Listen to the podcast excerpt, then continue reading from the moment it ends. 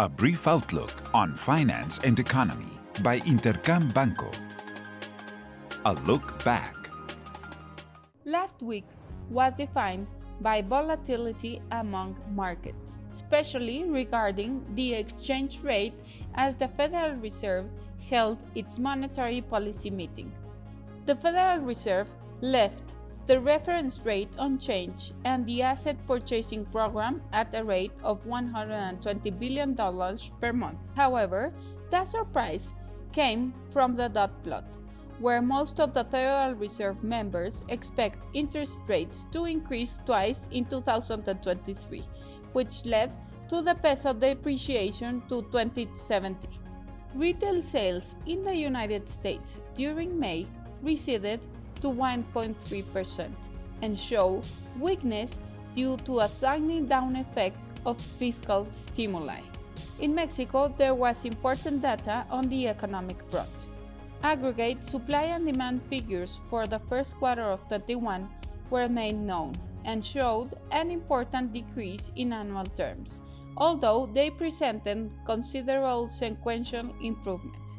Additionally, the timely indicator of economic activity showed a continuous recovery through May with a double-digit increase.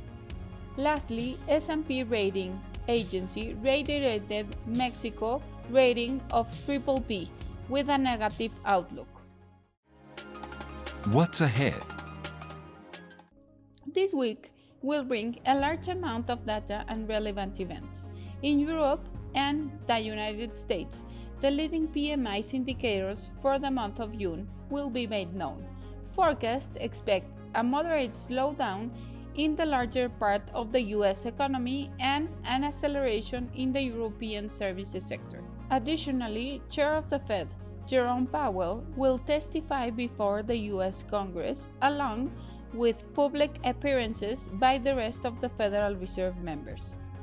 His statements will be important to understand the restrictive message of the Federal Reserve that was made public in the most recent monetary policy meeting, and for markets to more accurately adjust their expectation of normalization as times move forwards. In Mexico, Banco de Mexico will hold its monetary policy meeting no changes are expected to be made regarding the interest rate rate or nor the bank press release and will be very likely to pay close attention to the evolution of the factors that affect inflation.